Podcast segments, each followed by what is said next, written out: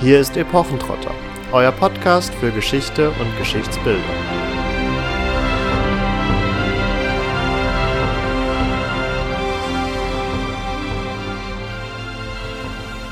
Hallo und herzlich willkommen zu einer weiteren Folge Epochentrotter. Diese Woche beschäftigen wir uns der Serie Oktoberfest 1900, eine Produktion des Bayerischen Rundfunks für die ARD und Netflix. Also wir bewegen uns hier auch auf dem internationalen Markt. Da die Wiesen dieses Jahr flach fällt, kommt sie halt wenigstens im Fernsehen zu uns. Fluch oder Segen. Wir wollen wissen, was die Serie mit unserem Bild der Zeit der Jahrhundertwende macht, was ist tatsächlich passiert in und um München herum was hat es auf sich mit diesem Nürnberger auf dem Münchner Oktoberfest und wie bewertet die Presse das Ganze? Im Gegensatz zum Hauptdarsteller bin ich wirklich gebürtige Nürnbergerin und werde heute sicherlich noch das ein oder andere Mal in meinen Heimatdialekt verfallen. Ich bitte das äh, zu verzeihen oder gern zu haben, je nachdem. Um 1900 gibt's die Wiesen nicht zum ersten Mal, aber das erste Mal möchte nun ein sogenannter Zugraster, einer von außerhalb aus Nürnberg, auch teilhaben und ein Stück vom Kuchen ab. Und wir haben hier einen Bierbrauer aus Nürnberg. Ein Mittelfranke in Oberbayern birgt genug Konfliktpotenzial, was alleine schon vielversprechend ist in puncto Spannung, Intrigen, Machtspielchen und Dramen. Kleiner Spoiler am Rande, fränkisches Bier gibt's auch heute nicht auf dem Münchner Oktoberfest. Aber dazu kommen wir gleich noch. Bevor wir euch jetzt mit historischen Fakten bombardieren, wollen wir ganz kurz einen Einblick in die Geschichte geben, die uns hier vom Bayerischen Rundfunk präsentiert wird. Der eben schon erwähnte Nürnberger Kurt Prank will auf der Wiesen 1900 eine Bierburg aufbauen. Eine Bierburg für 6000 Gäste, ein absolutes Novum zu der Zeit. Dafür müssen allerdings fünf Zelte anderer Brauereien und Wirte weichen. Mit Hilfe vom Stadtrat Urban, den er in der Hand hat praktischerweise, weil er von seinem unehelichen Sohn weiß, im Gegensatz zu dessen Frau. Ja, mit Hilfe von dem erreicht er seine Ziele. Oder will sie erreichen. Ein nicht ganz zufälliger Tod eines der Brauer spielt ihm in die Karten. Alles läuft erstmal gut soweit, bis das Münchner Bierkartell einen Erlass erwirkt, dass nur noch Münchner Bier ausgeschenkt werden darf. Soweit erstmal zur Handlung. Ja, die Serie produziert unter anderem von der ARD, dem Bayerischen Rundfunk, aber auch von tschechischen Partnern, hat offensichtlich das Ziel, international fähig oder konkurrenzfähig zu werden. Das ist auch von den Produzenten und vom äh, Regisseur Hannu Sadonen so die ausgegebene Losung in Bezug auf Oktoberfest 1900 und auf Netflix, der Streamingdienst, der die Serie ab dem 1. Oktober 2020 dann auch international vermarkten wird, ja, läuft sie dann unter dem vielleicht etwas provokanteren Titel ok Oktoberfest Bier in Blood spricht direkt ein anderes Publikum an als Oktoberfest 1900. Zeigt allerdings auch gleich etwas den Impetus, den das Ganze mitbringt, nämlich kurze Szenen, harte Schnitte, eine relative Schwarzfärbung, harte Kontraste, eine sehr moderne Kameraführung. Also teilweise rennt der Kameramann wirklich mit der Kamera in der Hand hinter den Schauspielern her, was es sehr lebendig macht, aber auch ganz schön fordernd ist, wenn man zuschaut. Also ich bin da immer nicht so der Fan von. Man hatte das aber ja auch bei The Revenant, meine ich auch das erste Mal in dieser Stärke. Hier jetzt natürlich nur in Auszügen. Aber die Serie lief sogar beim Serienshowcase der letzten Berlinale, hat also da schon auch Aufmerksamkeit erregt. Ja, der Hauptprotagonist ist zunächst erst einmal der schon angeführte Kurt Prank, der Mittelfranke in Oberbayern, wie du es gerade so schön schon angeführt hast, der nun 1900 das Ziel hat, eine Bierburg zu bauen auf der Wiesen. Und dieser Kurt Prank hat auch tatsächlich eine historische Vorlage. Damit steigt ja tatsächlich die Serie auch schon ein, dass sie, bevor jedwede Handlung überhaupt beginnt, einblendet, dass das Nachfolgende auf wahren Begebenheiten beruht oder basiert ja, immer ein schwieriges Versprechen, wie ich ganz persönlich finde, aber darauf kommen wir vielleicht später nochmal zu sprechen. Nun, die historische Vorlage hieß nicht Kurt Prank, sondern Georg Lang und war in Nürnberg zeitweise wohl auch als der Krokodilwirt bekannt, der tatsächlich zu einiger Berühmtheit vor Ort und vor allen Dingen zu einigem Reichtum gekommen ist und deswegen eben auch das Ziel hatte, in München groß Fuß zu fassen und quasi den Münchnern zu zeigen, wie denn ordentliche Bierfestkultur aussehen kann. Ein Element dieser neuen oder besonderen Bierzeltkultur sollte dann unter anderem seine Bierburg sein, die anders als die bisherigen Buden auf der Wiesen nicht nur 30 oder vielleicht 50 Leute fassen konnten, sondern 6000. Und das Ganze lief nicht unter Bierburg, sondern die Zulassung wurde letztendlich für die erste bayerische Riesenhalle erteilt. Also hier begrifflich ein leichter Unterschied. Und er kam auch nicht erst 1900 nach München, sondern bereits zwei Jahre zuvor 1898. Dieses Konzept der größeren Bierburgen oder Bierzelte ist dabei nicht komplett seiner Feder entstanden, sondern das gab es bereits in den Jahren zuvor vereinzelt schon. Etwa 1895 wurde das Winzener Fändels gebaut und auch der Schottenhammel hatte wohl ein größeres Zelt. Allerdings waren diese Zelte abseits dieses klassischen Wirtsbudenrings und deshalb nicht so ganz im Zentrum der Aufmerksamkeit. Das wirklich Besondere bei Georg Lang wäre jetzt gewesen oder ist es gewesen, die Wiesen mit diesem Riesenzelt auch wirklich zu dominieren und da etwas, ja, Neues anzubieten.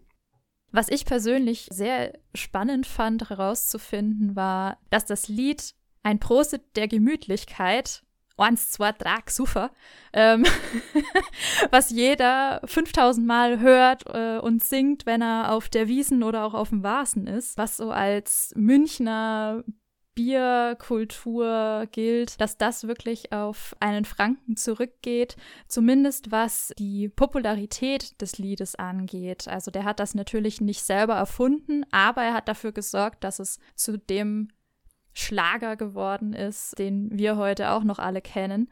Komponiert hat es Bernhard Dietrich, also es ist auch ein Zeitgenosse von Georg Lang, also ist durchaus hier alles im Rahmen des Historischen abgedeckt.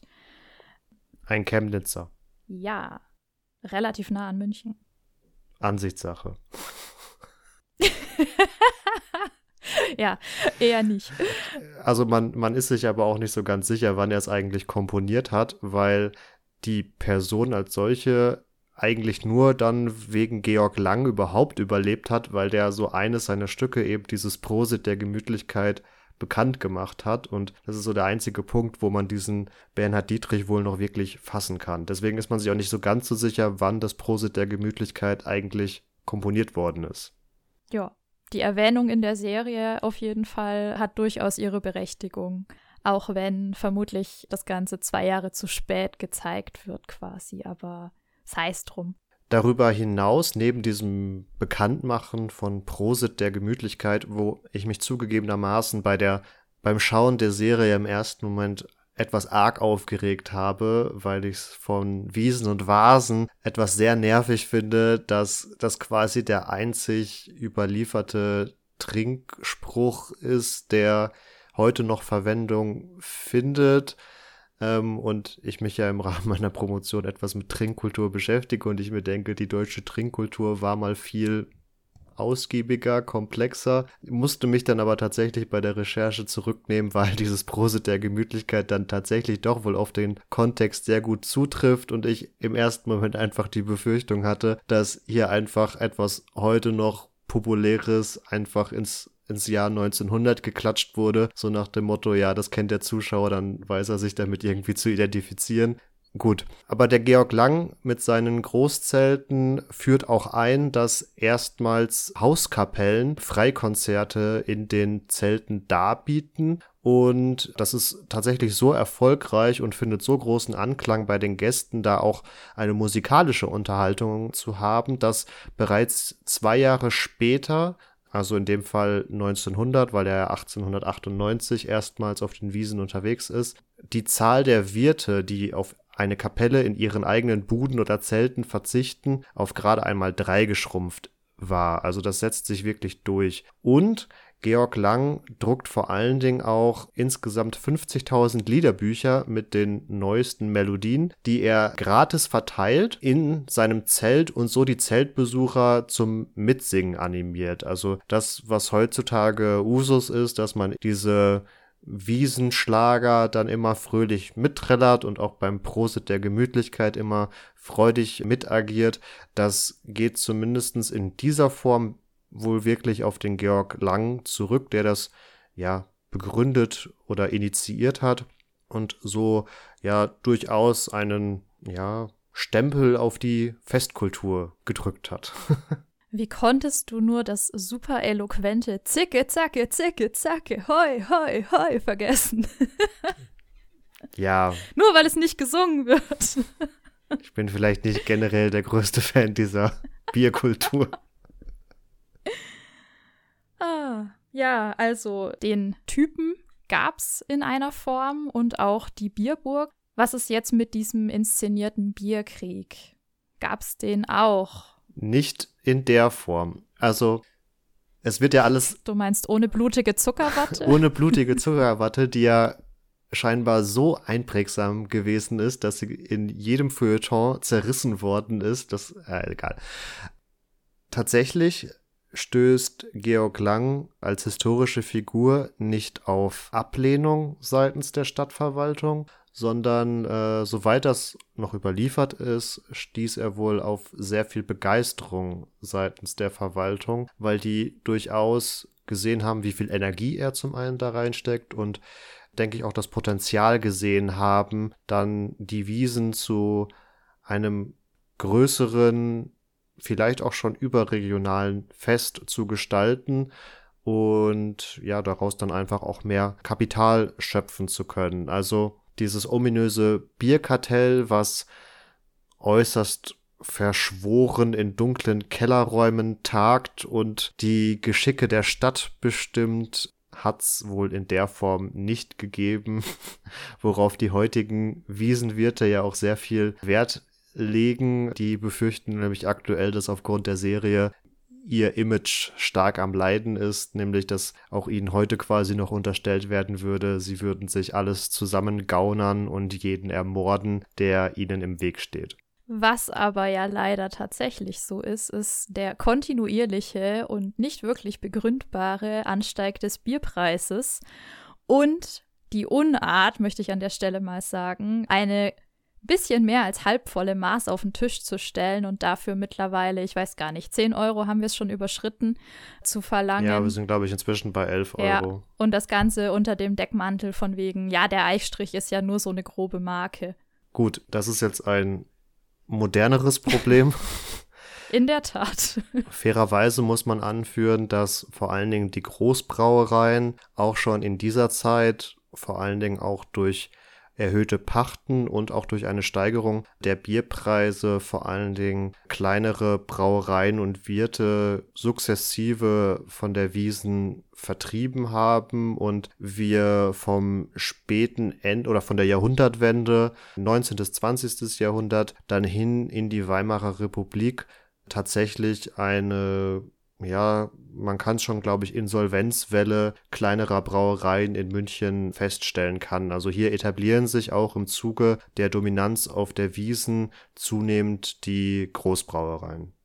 Um das Ganze mal kurz in Zahlen zu fassen, also 1900 haben wir noch 180 Brauereien, die sich um einen Budenplatz bewerben konnten und ihn gegebenenfalls gegen Pacht ersteigern konnten.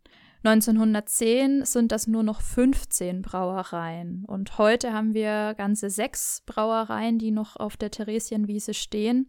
Und das sind tatsächlich alles in München ansässige, also im Stadtgebiet von München ansässige Traditionsbrauereien, die das Münchner Brautum pflegen und die gewährleisten müssen, dass es eine reibungslose Versorgung gibt. Also keine Engpässe, wie das in der Serie dargestellt wird und wie auch in der Serie festgelegt wird, angeblich wegen den Bestrebungen vom Prank, dass eben nur noch in München ansässige, ganz wichtig, in München ansässige Brauereien überhaupt ihr Bier vertreiben dürfen. Genau dieses Verbot, was in der Serie dann ja, ein tragendes dramaturgisches Mittel wird, nur noch Münchner Bier auf der Wiesen verkaufen zu können oder zu dürfen. Das gab es tatsächlich und das ist auch wohl ganz grob in dieser Zeit gefasst worden. Vermutlich nicht als direkte Reaktion auf Georg Lang bzw. seine Serienfigur Kurt Prank, weil der war, obwohl er Nürnberger Brauer war, gar nicht direkt davon betroffen, weil seine Bierburg auf der Wiesen hat er im ersten Jahr mit Münchner Kindelbier betrieben und im Anschluss mit Augustiner. Also der war so gesehen gar nicht direkt von diesem äh, Verbot betroffen. Ja, abgesehen von der Hauptfigur ist eine der etwas auffallenderen Nebenfiguren auch historisch verbürgt. Und zwar meine ich die Colina Kandel, die Fake-Gouvernante der Tochter von Prank, wenn man so will. Die geht auf die Coletta Möritz zurück, die als Schützenliesel in die Geschichte eingegangen ist. Die ist wirklich zur Werbeikone, vor allen Dingen für das Münchner Kindle geworden, auch noch für zwei Brauereien, die ins Ausland verkaufen. Ja, und hier handelt es sich um eine Kleinbauerstochter, die ja ihr Glück in der Großstadt versucht hat. Und nachdem sie den Beruf der Kellnerin erlernt hat, 1878 dann als Biermadel im Sterneckerbräu angefangen hat. Die kam in Kontakt mit einem Herrn von Kaulbach, einem Künstler, und zwar dem Friedrich August von Kaulbach, der Neffe des Hofmalers Wilhelm von Kaulbach, der verschiedene Skizzen von ihr angefertigt hat, allerdings nicht wie von den anderen Damen, die in sein Atelier kamen, etwas schlüpfrige Skizzen, sondern von ihr mit Bierkrügen in der Hand und auf einem Tisch posierend, angezogen wohlgemerkt. Und auf Basis von diesen Skizzen ist dann dieses ja, Pin-up-Style-Gemälde entstanden. Und zwar, warum malt der Typ so ein großes Gemälde? 1881 wurde das siebte deutsche Bundesschießen auf der Theresienwiese veranstaltet und dafür gab es einen Festausschuss, der die junge Künstlergruppe Alotria beauftragt hat der Gestaltung und die wiederum haben sich darum gekümmert, dass die Künstler für die Wirtsbuden auf der Theresienwiese verschiedene Gemälde angebracht haben, Verschönerungen gemacht haben, also nicht so singulär wie in der Serie. Und ja, der Kaulbach hat dann eben auf Grundlage von den Skizzen ein fast drei Meter mal fünf Meter großes Bild von der Schützenliesel gemalt und ja, auf dem hat sie dann eben neun Maß Bier in der Hand, hat recht freizügig äh, den Busen aus dem Dirndl hängen und posiert auf einem rollenden Bierfass. Man sieht die Knöchel, also zwar nicht ganz schlüpfrig, aber für die Zeit damals durchaus freizügig. Und das war jetzt nicht eigentlich für die Brauerei Münchner Kindl. Die hat das Bild vielmehr dann abmalen lassen und die Initialen von dem Künstler in die Initialen der Brauerei ausgetauscht. Die Coletta ist später selbst erfolgreiche Gastronomin geworden, war zweimal verheiratet und starb 1953 mit stolzen 93 Jahren. Das würden wir euch die Tage dann auch noch in die Instagram- und Facebook-Story schalten, damit ihr neben der ausführlichen und sicher detailreichen Beschreibung von Katharina euch auch selber ein Bild vom Bild machen könnt. Also es lohnt sich auf jeden Fall, unsere Social-Media-Kanäle zu abonnieren. Was ich persönlich weniger historisch korrekt fand, ist die Tatsache, dass der Hauptdarsteller als Nürnberger so gar keinen Dialekt spricht. Also ich habe mich bemüht, drauf zu hören. Ich konnte kein fränkisches R hören. Ich konnte keine fränkischen verweichlichten Konsonanten hören. Ja, das fand ich ein bisschen schade und was mich auch etwas arg verwundert hat, aber da kann mich vielleicht jemand, der mehr im Historischen drin ist, korrigieren von euch. Der wird mehrmals als der Preis bezeichnet, also ein Preuße. Und ich kenne die Bezeichnung auch aus meiner Heimat für alles, was sich außerhalb der Grenzen von Bayern befindet und habe das aber noch nie gehört als Bezeichnung für jemanden innerhalb von Bayern. Also da kenne ich dann eher der Zugraste, also ein Zugereister, der eben halt von außerhalb kommt. Ja, aber wie gesagt, vielleicht hat da jemand von euch Ahnung von. dann schreibt es uns einfach in die Kommentare. Wo wir gerade so schön bei Franken und Nürnberg nochmal sind, wir hatten ja schon mal angeschnitten, dass in dieser Phase München und Nürnberg so ein wenig darum konkurrieren, ja, wer jetzt die Bierstadt, Bierhauptstadt vor allen Dingen Bayerns ist. Und Katharina mag mir vielleicht ein wenig widersprechen, aber ich denke, gerade so im gesamtdeutschen, aber auch im europäischen Kontext ist natürlich München heutzutage eher bekannt für ihre Bier- und Braukultur, wobei man natürlich auch immer gerade die fränkische Braukultur durchaus noch lobt und auch hervorhebt für die vielen Kleinbrauereien, die sich auf dem fränkischen Land oder auch in Bamberg erhalten haben. Nichtsdestotrotz finde ich das Nürnberger Volksfest durchaus vorzuziehen, einer Wiesen oder auch dem Vasen, weil es einfach noch ein bisschen kleiner ist. Aber ja, darauf willst du gerade nicht hinaus. ja, da kommt jetzt der Lokalpatriotismus durch. Aber tatsächlich, um das vielleicht mal darzustellen, also die Stadt Nürnberg war durchaus in dieser Phase zunächst erfolgreicher als München. Also die großen Brauereien waren hier unter anderem Tucher, was man ja heutzutage auch noch kennen kann, Altstadthof, Schanzenbräu, Zeltner und Barfüßer. Und die exportierten auch überregional ins Kaiserreich. Also zumindest Schanzenbräu und Tucher, weiß ich, gibt es auch heute noch. Barfüßer sagt mir auch was. Also es wird aber ja in dem Bereich auch viel gegenseitig geschluckt. Also Tucher zum Beispiel ist eine Brauerei, die sehr viel von den kleineren mittlerweile unter sich versammelt hat, was durchaus schade ist. Und soweit ich das in meiner Recherche nachvollziehen konnte, das ist ziemlich sicher nicht der einzige Grund, das möchte ich vorwegstellen, aber scheint sich dieser Streit zwischen Nürnberg und München ein wenig vor allen Dingen darin entschieden zu haben, wie denn gekühlt wurde oder wie ja Kühlentwicklungen oder Kühltechnologien adaptiert werden konnten. Der Nürnberg verfügt durchaus über eine Vielzahl von Felsenkellern unter der Burg oder auch unter der Stadt und wir befinden uns jetzt hier noch eher im 19. Jahrhundert, also Elektrizität etc entwickelt sich gerade alles erst so langsam, aber man ist eher noch wie in früheren Jahrhunderten dabei, dass Bier in diesen Felsenkellern, die dann ausgestattet werden mit großen Eisschollen, die herangekarrt werden, zu kühlen und im späteren 19. Jahrhundert, konkret 1876,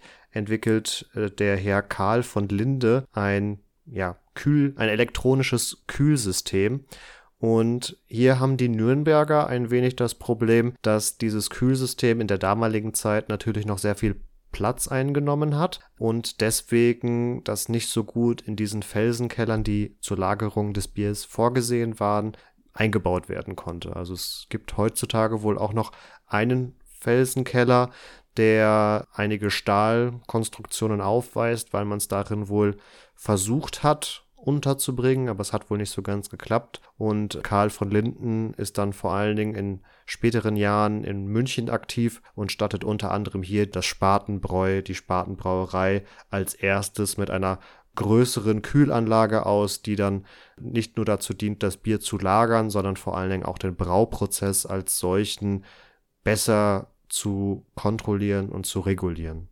Ja, die Firma gibt es ja heute auch noch im erweiterten Nürnberger Raum, also da bei Gunzenhausen, also ich meine Linde. Und ja, falls ihr Interesse habt, die Felsengänge, so heißt es heute, kann man durchaus auch äh, besichtigen. Ich würde euch allerdings raten, das im Sommer zu tun und mit einem Pullover, weil es da drunten echt ganz schön kalt ist. Aber es ist echt super spannend und die Führung ist auch sehr interessant, weil nicht nur die Zeit um 1900 beleuchtet wird, sondern vor allen Dingen auch davor. Wo wir gerade schon bei Brauprozessen und Biersorten sind, auf der Wiesen wird ja das sogenannte Märzen ausgeschenkt. Und wenn man mal drüber nachdenkt, dann kommt man durchaus auch selbst drauf, aber wir haben ja heutzutage doch gerne die Angewohnheit, Namen und Begriffe einfach als gegeben anzunehmen. Und das Märzen ist dann entsprechend im Frühjahr, im Frühsommer entstanden, weil aufgrund der Problematik, dass nur durch Eisschollen oder Felsenkeller eine Kühlung möglich war, es im Sommer, also zu den heißesten Jahreszeiten, es verboten war, Bier zu brauen. Und das heißt im Weiteren, dass auf dem Oktoberfest das Märzen immer ausgeschenkt wurde, weil es das letzte Bier war, was quasi vor der Sommerpause gebraut wurde. Und das zeichnete sich durch eine bestimmte Stammwürze und einen erhöhten Alkoholgehalt von ungefähr 5,8 Promille aus, wodurch es haltbarer war als übliches Bier der Zeit. Schmeckt auch gut. ja. Und in diesem Kontext ist es, das ist jetzt kein großer Fehler, aber es sei vielleicht kurz erwähnt, ist es in der Serie etwas unwahrscheinlich. Da wird nämlich dargestellt, wie die Hoflinger vom Deibelbräu während des Sommers noch Brauprozesse vornehmen und das ist eben aufgrund dieser Sommerpause eher als unwahrscheinlich zu bezeichnen. Darf ich an der Stelle anfügen, dass ich dass ich noch darauf warte, dass in der vermutlich kommenden zweiten Staffel der Name von dieser Brauerei auch irgendwie einen Plot-Twist bringt. Also Deibelbräu, der Deibel ist der Teufel. Und es wäre irgendwie total cool, wenn die mit dem Namen noch was machen würden. Aber vielleicht ist es auch den Leuten gar nicht so bewusst. Keine Ahnung. Es ist halt auch ein äh, schon ein typischer bayerischer Name. Aber trotzdem fand ich es äh, ganz, ganz spannend eigentlich. Um vielleicht auf die Wiesen selbst zurückzukommen, haben wir ja unter anderem die Kannibalen von der Isar, die Samoaner, die aus der Kolonie Deutsch-Samoa kommen, also im Pazifik angesiedelt und äh, Deutsch-Samoa ist auch erst wirklich 1900 Punkt Kolonie des Deutschen Kaiserreiches geworden, aber es hat natürlich eine gewisse Vorgeschichte, wo viele deutsche Händler und Kaufmänner vor Ort waren und den deutschen Einfluss ähm, weiter ausgedehnt haben. Also es ist durchaus vorstellbar, dass hier Indigene ins Deutsche Kaiserreich geholt worden sind, um an diesen Exoten und Menschenschauen teilzunehmen.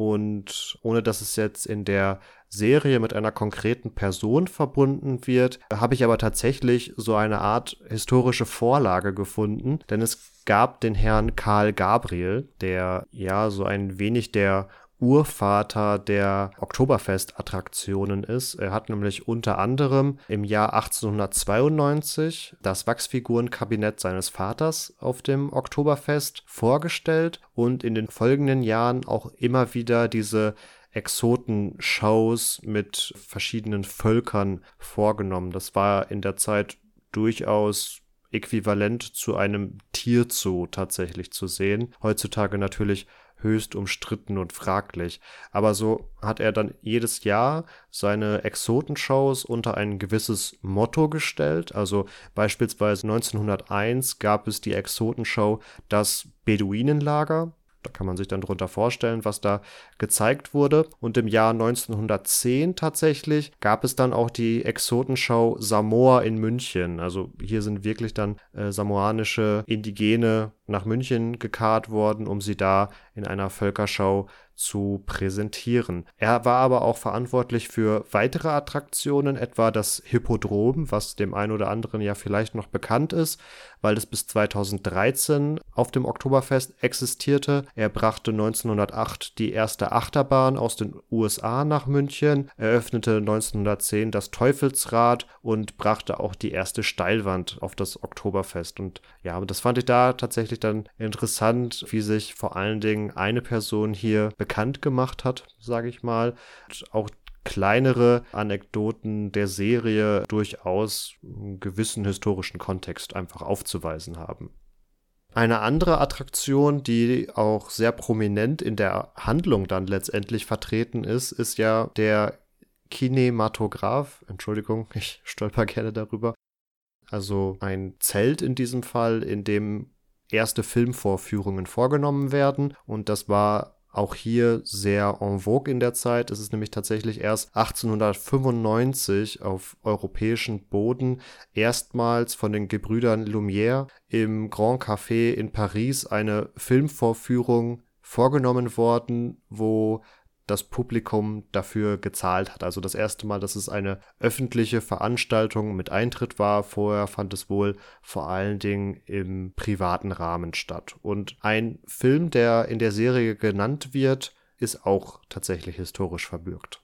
Allerdings ist der erst 1902 veröffentlicht worden und die Rede ist hier von Der Reise zum Mond, Le Voyage dans la Lune, ein Science-Fiction-Film des französischen Filmemachers Georges Méliès, den es also tatsächlich gegeben hat, der ja auch in Ausschnitten ganz kurz in der Serie zu sehen ist und der auch eine ziemlich heftige Auswirkung hat, weil im Anschluss der Film weitergeht oder in den Film hineingeschnitten wurde eine etwas pikante Szene einer Orgie der Bohème. Und da sind wir auch schon bei einem weiteren Strang der Serie, der uns ja einen Einblick gibt in die Münchner Kunstszene, die um 1900 gerne auch sich selbst als die Bohème bezeichnet hat, ein etwas exzentrisches Künstlermilieu aus Schriftstellern und Malern, die nicht zu verwechseln sind mit der Avantgarde-Bewegung der Zeit. Also die wären eher diejenigen, die sich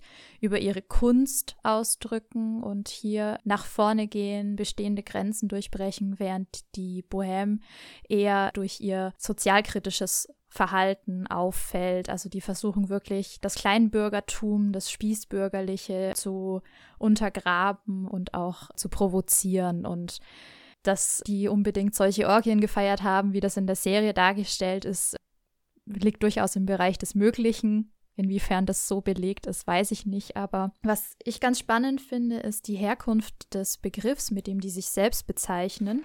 Und zwar ist der Begriff ursprünglich für die Roma hergenommen worden, so im 15. Jahrhundert, die aus Böhmen stammen. Und ja, dann hat sich das Ganze aber im Französischen und im Deutschen etwas verselbstständigt und wurde, ähnlich wie das auch bei dem Begriff Zigeuner der Fall ist, verwendet, um ja jemanden zu bezeichnen, der unordentliche, liederliche Sitten praktiziert und nicht mehr für eine ethnische Zugehörigkeit.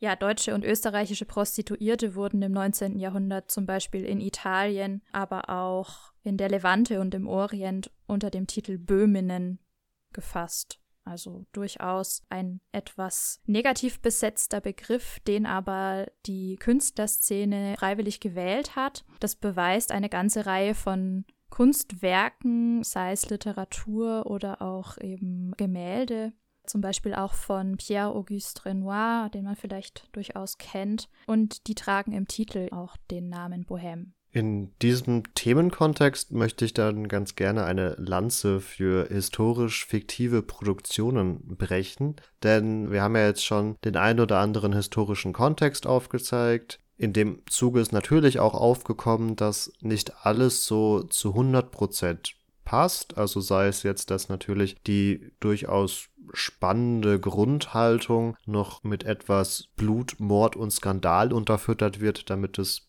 dramaturgisch besser zieht oder vor allen Dingen dann auf internationalen Parkett besser funktioniert, wenn man sich mit anderen entsprechenden Serien messen muss. Und man verfährt ja hier dann auch ein wenig so, wie es beispielsweise die Serie Vikings macht, die es für sich genommen etwas krasser praktiziert, indem sie alle Events der Wikingerzeit in das Leben einer Person steckt, obwohl der dafür hätte 200 Jahre leben müssen.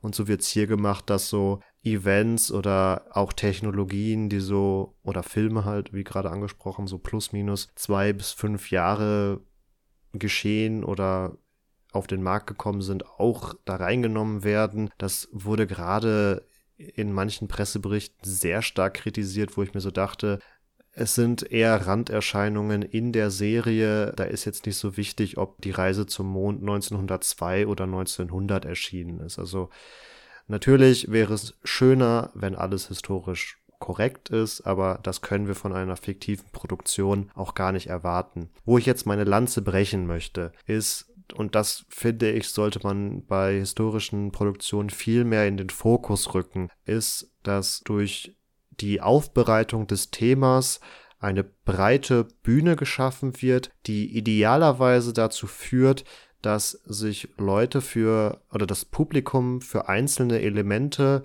vielleicht besonders interessiert und dann im Nachgang anfängt zu recherchieren oder zu schauen, ja, wer war das denn wirklich und darüber ein historisches Interesse entwickelt. Und in dem ganz konkreten Fall, den ich jetzt anführen möchte, geht es um diese Fanny von Reventlow, die in der Serie auch Teil der Bohem-Bewegung ist und prominenter dadurch auftritt, dass sie ein, äh, dass sie ein Gedicht von Nietzsche rezitiert.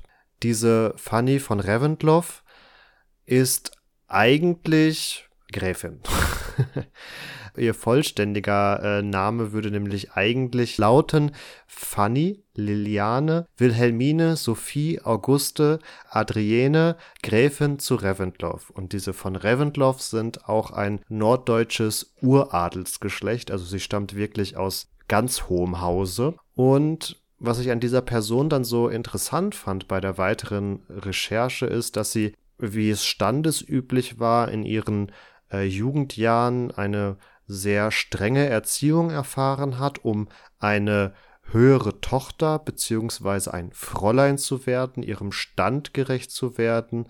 Und sie es aber schafft, daraus auszubrechen, auch durch eine kurzzeitige Hochzeit, die dann schnell in die Brüche geht und Teil dieser Münchner Künstlerbewegung zu werden und auch in diesem Kontext anfängt, autobiografisch über ihre Jugendjahre zu schreiben, hier natürlich recht kritisch mit diesem vor allen Dingen adligen Milieu dann ja ins Gericht geht und in der Münchner Szene wohl auch als die äh, Skandalgräfin dann bekannt war. Und ja, also ich muss zugeben, ohne die Serie wäre ich vermutlich nie auf diese Person aufmerksam geworden. Und weil ich mich in einem anderen Kontext gerade auch mit dem ganzen Thema Erziehung zu höheren Töchtern und so weiter beschäftige, habe ich jetzt tatsächlich Lust bekommen, ihre Werke und Romane zu lesen, um da ja einen zeitgenössischen Bericht, eine zeitgenössische Kritik darüber mal zu rezipieren. Und ich finde,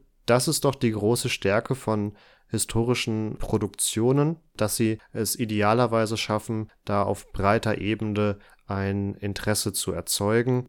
Wenngleich ich als Historiker es natürlich immer gerne sehe, wenn einfach so viel wie es eben dramaturgisch und produktionstechnisch möglich ist, historisch korrekt ist. Was man hier aber auch sagen muss, was auch für andere Filme und Serien gilt, haben wir auch schon gesagt, ist, dass es ja, gerade bei Oktoberfest 1900 auch eher das Spiegelvorhalten der aktuellen Gesellschaft ist und weniger darum geht, jetzt das historische Setting in allen Facetten ideal darzustellen.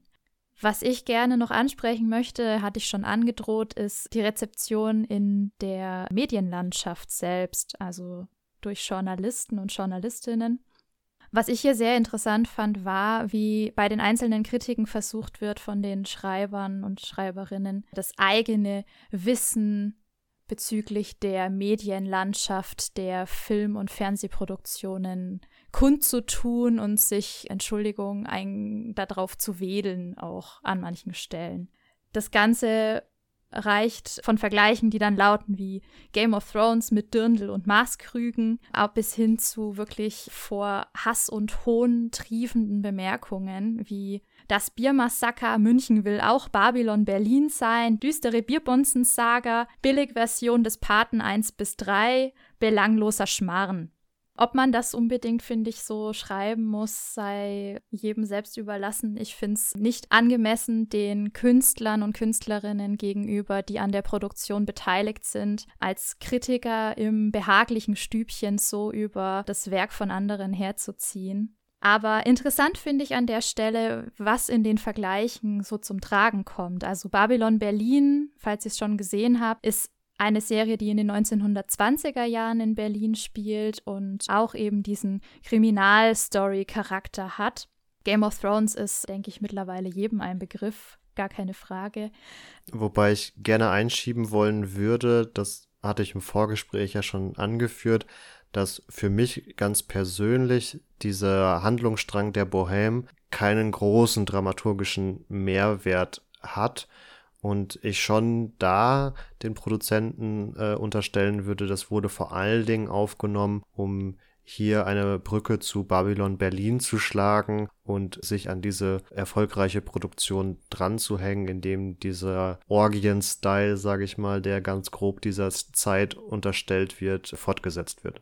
Ja, allerdings, wenn dann festgestellt wird, dass es sich hier um alles andere als einen Komödienstadel handelt, dann möchte ich demjenigen, der die Kritik geschrieben hat, gerne erwidern, ja, in der Tat.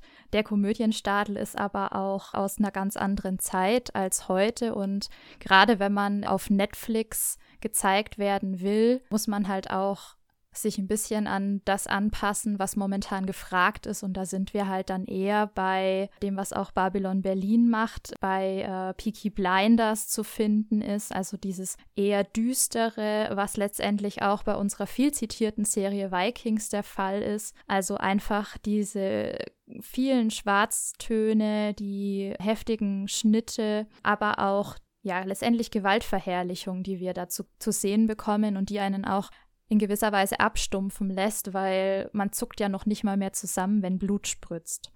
Den Vergleich mit Shakespeare finde ich allerdings dann doch etwas Hanebüchen, ähm, nur weil wir eine Geschichte haben, in der ausgerechnet der Brauereierbe Hoflinger und die Tochter des Protagonisten Clara Prank zusammenfinden, muss man noch nicht unbedingt an Romeo und Julia denken, zumal Romeo und Julia auch keine Erfindung von Shakespeare ist, sondern eine Verwurstung von Ovids äh, Pyramus und Thisbe Geschichte.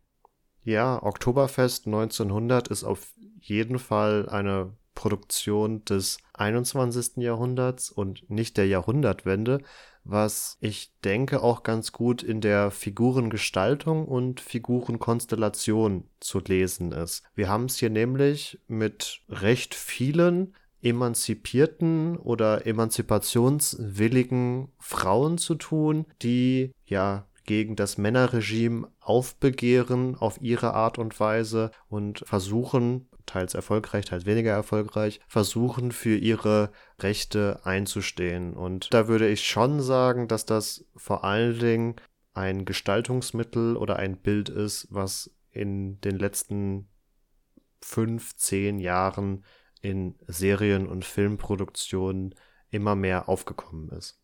Ich möchte hier nur ein kleines Beispiel bringen. Als es im Zuge des Oktoberfestes zu einer Bierpreiserhöhung kommt und Colina zwischenzeitlich eben schon wieder als Biermadel arbeitet, stiftet sie zum Streik an, weil es anzunehmen ist, dass die Leute weiterhin saufen wollen, aber dann halt am Trinkgeld sparen und die Biermadel und Kellnerinnen aber davon wirklich leben, die kriegen eigentlich keinen Lohn. Und im Zuge dessen schreit sie in die Menge, ich hab die Schnauze voll von Männern, die mir sagen, was ich zu tun habe.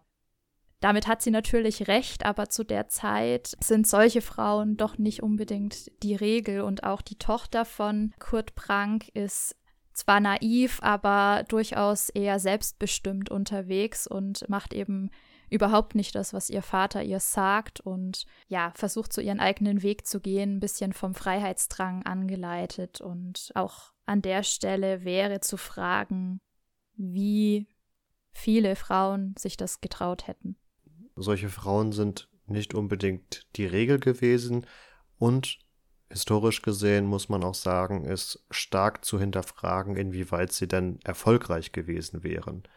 Weil im Zweifelsfall um 1900 die Bereitschaft größer gewesen oder höher gewesen ist, hart gegen solche sozialen Unruhen durchzugreifen, als man das vielleicht heute hat oder heute quasi scheut.